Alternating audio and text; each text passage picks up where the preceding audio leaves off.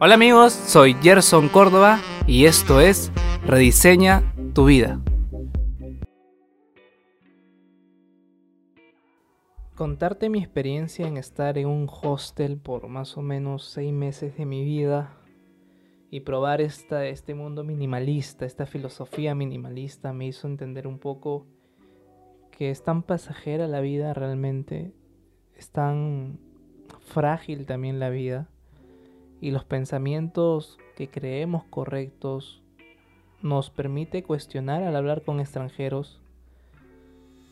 Y esto comenzó porque un día ya me había recuperado financieramente y ya estaba teniendo como que los primeros las primeras cositas que me estaba comprando, estaba comenzando nuevamente mi vida.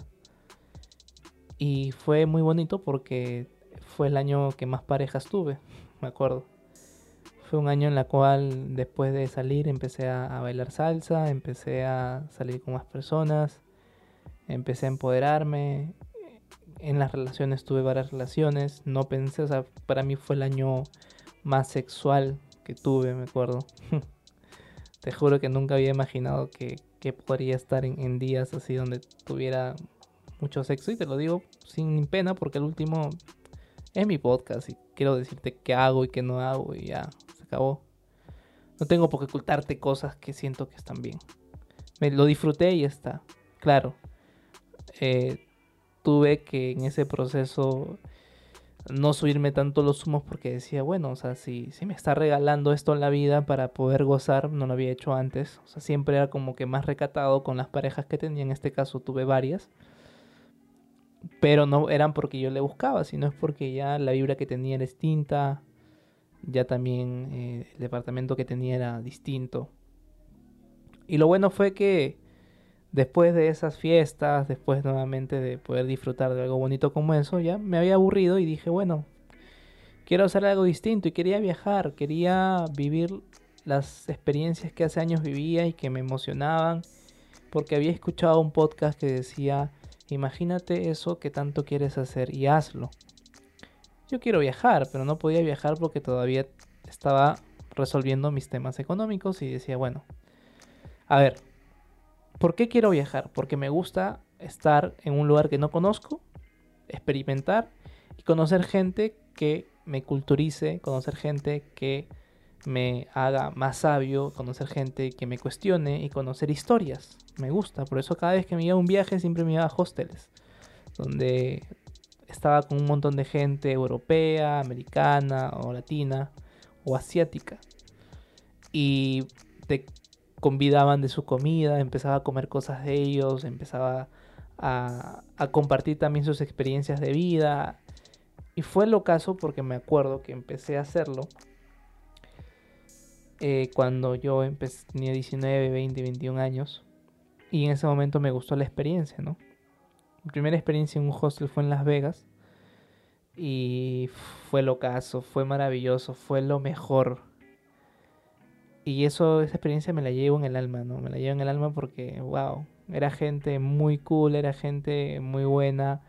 Hacíamos comidas entre todos. Una experiencia increíble. Entonces, un día, agarro, me voy a la oficina y me puse a pensar realmente sobre lo que tenía en mi casa, si era lo que yo quería. Yo quería viajar, pero no podía viajar porque también tenía mi oficina que atender. Y dije, ¿qué puedo hacer para vivir esa misma experiencia sin tener que viajar? Y me acordé que habían hosteles de viajeros en la capital donde yo vivo, que es Lima, Perú. Y dije, a ver, vamos a probar. Y fui y probé. Fui, probé y fue maravilloso. Me acuerdo que el día que fui a poder pagar los días que me iba a quedar en el hostel era el partido de River Plate con Corinthians, creo. Y me quedé con los argentinos hablando, comiendo, tomando unas, unas cervezas. Y fue increíble. Fue increíble, me sentí como hace años y dije, aquí quiero estar. Entonces, agarré y en ese tiempo yo estaba terminando de escribir un libro que se llama Conversaciones Pendientes. Está bien pendiente ese libro para sacar también. Lo he procrastinado muchas veces. Ya les voy a contar por qué. Ah, la cosa es que agarro y, y empiezo a vivir ahí, entonces empiezo a conocer a mucha gente de muchos países, israelitas, etc, etc, etc. Y me hice amigos de, me hice muy amigo de un español, de un argentino, de un dominicano, que el dominicano, si te enteras la historia real de lo que pasó ese día, wow. Mira, en un hostel vas a vivir historias increíbles, historias que no vas a creer. Yo con el dominicano viví una historia que no creía, te juro que ya te vas a te vas te vas a dar cuenta que es un poco cómica ya esto. Pero bueno, la cosa es que hice muchos amigos y bueno, me empecé a ir a otros hosteles para experimentar con otras personas. Y lo que recuerdo mucho es una anécdota porque también conocí un mexicano, me acuerdo, en ese hostel. Fue el primer hostel. Porque en el primer hostel, lo que pasó fue que todos los días yo iba y siempre había alguien con quien conversar y conversábamos y todo. Y seguía teniendo eh, mujeres en mi vida en ese tema. O sea, mira cómo es. Yo fui a un hostel. En un hostel no puedes hacer nada de nada. No puedes hacer nada de nada. Mira, no puedes hacer nada de nada. O sea, es como que cada cuarto es por separado y vives en literas porque en un cuarto tienen como cuatro camarotes, algo así. Entonces no puedes llevar a una chica. Pero en este caso yo estaba saliendo con una chica de la oficina, eh, cosa que me gustaba en ese tiempo. Y a las otras chicas con las cuales salía ya las había dejado y sabes que no, me, había alejado de ellas y entonces empecé a salir con ella. La cosa que esta chica empezó a, a gustarme antes de conocer a su amiga. Dios mío, antes de conocer a su amiga. La cosa que fue, fue interesante cómo me privé de la, de la privacidad, entre comillas, porque al último, de salirme de un departamento a irme a un, a un hostel donde no hay privacidad, donde no hay nada de privacidad, donde vas a dormir con gente que ronca, vas a dormir con... O sea, es, es una experiencia increíble, te juro que estoy recordando ahora y ahorita me da mucha risa. Pero digo, bueno, o sea, ¿cómo es la vida? Que me voy a un lugar donde no hay privacidad y empiezo a, empieza a gustar una persona. Empieza a gustar una persona. Y me acuerdo que me gustaba mucho la chica, la invité al teatro. Y...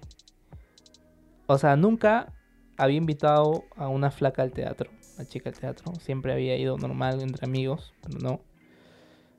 Pero justamente en este teatro yo me esforcé porque yo sabía lo que le gustaba y entonces busqué algo parecido y dije, bueno, yo con esto, yo sé que con esto puedo ser diferente a todos los chicos con los cuales ella ha salido, porque de alguna forma he estudiado marketing y sé que como la mayoría de mujeres puede tener, tal vez sí, tal vez no, las mujeres tienen como que sus salientes, ¿no? Y de toda esa plana de salientes que tiene esa lista de salientes que tiene, los que sobresalen son los que hacen algo diferente, los que le hacen sentir una experiencia distinta a lo tradicional y que les deja una marca emocional del día. Yo me esforcé, entonces le invité a salir y ya. Pero me acobardé, no le dije nada y me di cuenta que ya le gustaba otra persona y ahí se me dio la garrotera. Me dio la gorrotera, me acuerdo. Y fue loco porque yo con ella tenía un plan de, irme de viaje a un lugar donde teníamos que jalar unas rocas y todo eso. Y creo que por ahí era su cumpleaños o algo así. Y pasaron unos temas con, el, pata que le gustaba, con el, flaco que le gustaba, que ya en ese momento yo me puse como que medio amargo y dije, bueno, ya fue. No, ya fue y, bueno, tratar de desapegarme de eso, ¿no? Pero no me había, no me había esforzado tanto con una flaca que como ella. Porque la había, había hecho que todo salga entendiendo sus gustos y eso. Bueno, pero estaba como que medio dolido. Y un día me, dice, después creo que de su cumpleaños, nos vamos a, a, comer ceviche a un lugar.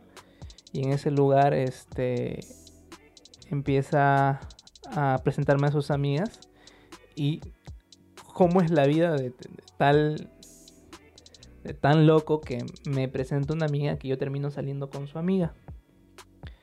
tengo que aceptar, y ahora sí lo puedo decir públicamente, que me llegué a templar de su amiga, sí. Pero al principio no era así. Al principio realmente me sigue gustando la, la otra persona, pero bueno.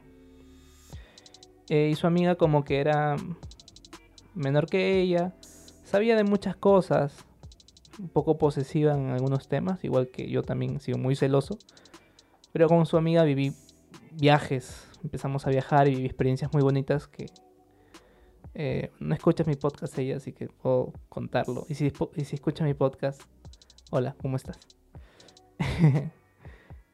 y fue lo caso porque en ese tiempo yo vivía en el hostel. Y cuando yo salgo con su amiga, y esto para lo que escuchen, no me arrepiento de hacerlo literalmente, no me arrepiento de hacerlo. Más bien si soy consciente de las cosas que se deben hacer, ¿no? O sí o no. Y con su, con, creo que fue, no, me perdí nuevamente, no. Para contarles toda la historia y, entramos al tema este de, de, vivir en un, hostel. Para contarles cómo ha sido la experiencia de vivir y cómo, por qué se los recomiendo al menos cuando termine este cuarenteno y se vuelve a reactivar la zona del turismo y todo esto, al menos un fin de semana vayan a un hostel y viven una experiencia y disfruten, carajo. Disfruten que la vida está para disfrutar el contenido y vivir experiencias. El tiempo es mucho más preciado, tiene mucho más valor que el dinero porque con el tiempo puedes hacer más dinero. No le hago publicidad a Interbank, así que tranquilos. Pero bueno, les comentaba que un día me voy a la, me voy a la fiesta, me voy a una fiesta y salgo con, la amiga que me gustaba, no con la que estaba saliendo. Pero había salido un día creo con la amiga de la que me gustaba. Y pues pasó lo que, lo que tuvo que pasar en esa noche, pero pasó en un hostel. Y fue lo caso porque pasó un hostel y, y la llevé, me acuerdo. Mi intención no, es que, no era que pasara, porque yo había pagado un, una cama extra. Justamente había pagado una cama extra. Y en esa cama extra que había pagado yo, yo dije, pues le van a dar una, pero no había. Y entonces la chica que de recepción me dice, oye, no hay cama, tendrías que dormir con ella. Le digo, ah, ya, chévere. Mira, yo no quería, yo había pagado una cama. Pero bueno, se dio así las cosas y en ese y en esa dormida juntas me pasó. La cosa es que yo no estaba, o sea, yo había salido una vez con la amiga de ella, pero no éramos pareja. Pero la cosa que al enterarse ella de lo que había pasado, o sea, su amiga se enteró de eso, como que ya las cosas se pusieron feas y, y hubo mucho mucha negatividad en ese tema, ¿no? Yo cometí malas acciones, ella también. Entre, entre los tres, entre esas equivocaciones que hicimos, pues fuimos responsables de nuestros actos y hasta ahora no me arrepiento, sinceramente. Me enseñó, sí, primera vez que mí había pasado eso en mi vida. O sea, yo soy un chico súper tranquilo en temas de pareja. Mi primera pareja los tuve a los 11 años, pero pues, eran juegos de besitos y ya. Mi pareja real la estuve a los 16, 16 y... Pero es como que nunca había hecho algo así. O sea, siempre me, me he tratado de comportar lo más formal posible y era algo que, no sé, no me pasaba y me pasó y lo disfruté y ya está. Y no sé si vuelve a pasar, no sé ni idea. Tampoco digo que voy a volver a pasar o no.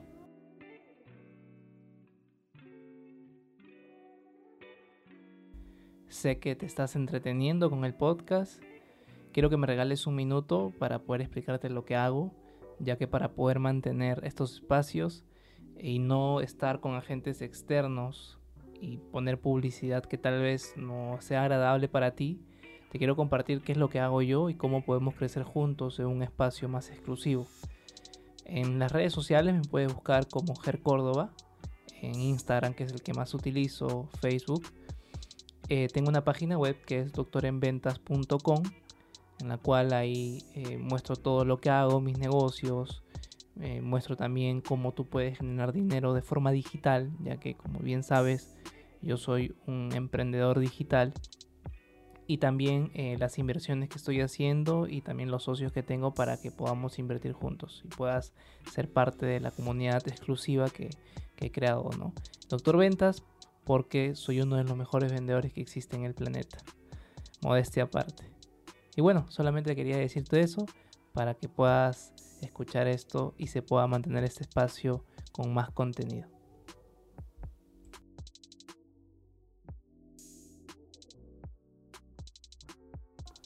La cosa es que después de eso, me acuerdo, yo empecé a estar en hosteles y empecé a,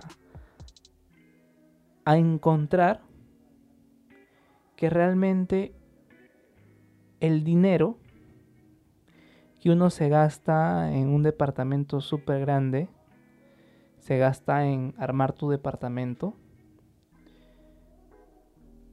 Cuando tú te vayas a otro lugar a vivir, tienes que pasarlo nuevamente. Es un gasto más, y es un gasto más, es un gasto más. Y todo el mundo quiere comprarse una casa. Pero cuando vives como viajero, cuando vives con los viajeros, te das cuenta de que vas a conocer a gente que ha tenido mucho éxito, mucho dinero y que está viajando porque se quiere desapegar de todo. Vas a encontrar gente que viaja por depresión. Vas a encontrar a gente que viaja por buscar algo. Pero aquí lo que yo me quedo como aprendizaje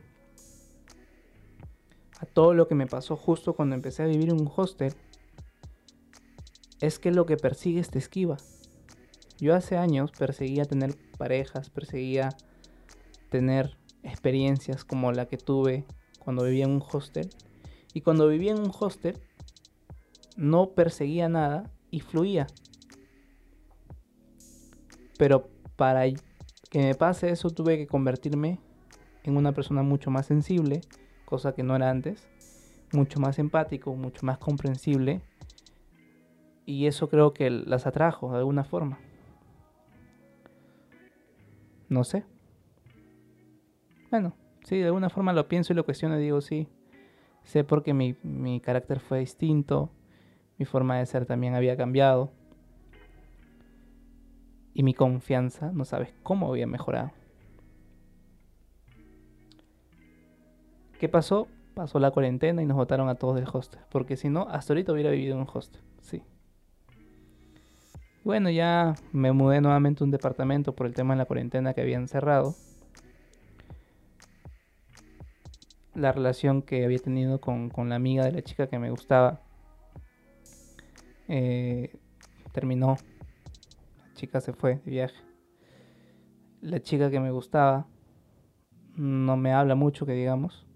Me gustaría que me hable más, pero ella depende de ella. Eh, pero bueno, o sea, lo que pasó después de, ellas dos fue que en el hostel empecé a escribir. Empecé a escribir, la gente me empezó a contar sobre sus amores, sobre sus experiencias, empecé a conocer nuevas herramientas de autoconocimiento. Conocí a una chica de Hong Kong que hablábamos casi siempre. Empecé a hablar con una chica sueca que empezamos a hablar inglés empezamos a tocar guitarra. Wow, fue una experiencia muy bonita. ¿La volveré a repetir? Sí, más bien cuando acabe esto, menos los fines de semana me voy. ¿Y a qué conlleva todo lo que te conté? Ahora te preguntarás. Es que la historia tiene un concepto, que es no persigas. Atrae. No persigas eso que tanto anhelas. Conviértete en la persona en lo que anhelas. Conviértete en la persona que atrae lo que anhelas. Me pasó esa experiencia amorosa. Me divertí demasiado. Conocí gente maravillosa. Tengo dónde quedarme si voy a Argentina, tengo dónde quedarme si voy a México, tengo dónde quedarme si voy a Colombia, tengo dónde quedarme si voy a Estados Unidos nuevamente, tengo dónde quedarme si me voy a España. Conexiones, amor. Y lo que pasó con el dominicano, quiero que sea la cereza del pastel. Lo que pasó con el dominicano que conocí en el hostel, cuestión que un día estábamos tomando todos y vino una señora que se pone a hablar, una señora de Estados Unidos, y la señora con el dominicano se empezaron a tirar besitos pareció raro porque para mí el dominicano era muy afeminado, entonces yo pensaba que era gay, pero no lo había dicho. Y dije, bueno, será gay, ¿no? Entonces es normal. Agarró y, yo lo vi en besos con, con la señora y dije, bueno, será bi, está bien, ¿no? Chévere. en ese momento, el dominicano le dice, ¿sabes qué? Oye, mira, te voy a llevar a Cusco porque el dominicano era agente de viajes. Y al español también le dijo, ¿sabes qué? Te voy a llevar a Cusco. Entonces los dos quedaron. Y en ese momento el dominicano compró los pasajes para irse a Cusco. Compró los pasajes. O sea, yo vi que compró los pasajes. La cuestión que al día siguiente el dominicano no apareció nunca. Se había ido del hostel. Había dejado solamente su mochila. Todos preocupados pensando qué le había pasado. Nos fuimos a la policía para reportar el crimen de desaparición. Y la cosa es que su amiga, que era agente de viajes, nos llama al hostel y le dice pues que, que se había ido con un tipo, ¿no? Y que posiblemente ya no regrese. y todos buscándolo, buscándolo, buscándolo, buscándolo. Yo estaba preocupado, me acuerdo. Buscándolos, buscándolos, buscándolos, buscándolos. Donde estés, amigo. Donde estés. Te queremos mucho. Te extrañamos. Nos caíste muy bien. Te fuiste sin pagar el hostel. Eso fue lo más gracioso. No sé por qué de borracho compraste esos pasajes para irse a Cusco cuando tenías que pagar tu hostel. Y ahí me di cuenta realmente que la vida se trata de vivir experiencias y tener contenido. Escápate. Unos dos, tres días. Dos días, un día al menos. En un hostel. Conoce nueva gente. Vives experiencia. Sal de tu caja. Es lo que te puedo recomendar. O viaja, si se puede viajar cuando termine toda esta vaina. Pero haz contenido real en tu vida. Haz contenido. Haz contenido y haz contenido y vive experiencias. Eso es lo que me queda como aprendizaje con el hostel. Una experiencia que al menos vivirlo uno o dos días te va a llenar de conocimiento, te vas a empezar a, vas a empezar a salir de tu caja, vas a ver la vida de otras perspectivas, vas a conocer culturas de gente que viene a contártelo y vas a conocer idiosincrasias distintas, ideologías distintas, donde te vas a hacer más empático. ¿Qué aprendizaje tengo con lo que pasó con la amiga que me gustaba y su amiga con la cual al último salí y tuve una relación corta? Son dos chicas muy lindas, muy hermosas, que vinieron a mí sin yo perseguir, sino fluyendo. Me esforcé sí para salir con la que me gustaba. No, no pasó una relación porque no, no le gustaba yo. Y con su amiga pasó una relación porque, bueno, quería estar con alguien, te ves al principio, después sí me llegué a enamorar, pero pasó por eso. Pero también me di cuenta que en esa relación yo era muy incongruente con lo que decía y hacía. Entonces siempre te vas a equivocar de alguna forma, vas a aprender, equivocarte y aprender, pero equivocarte de las mismas cosas en, una relación y hacerla en otra relación, entonces no tendría sentido. Qué loco, ¿no? Loco y extraño. Pero bueno, eso es lo que me, recordó este pasaje de mi vida tan linda. Y lo que venga más adelante, un poco más sabio, un poco más maduro. Y el último, siempre tenemos tiempo para rediseñar nuestras propias vidas.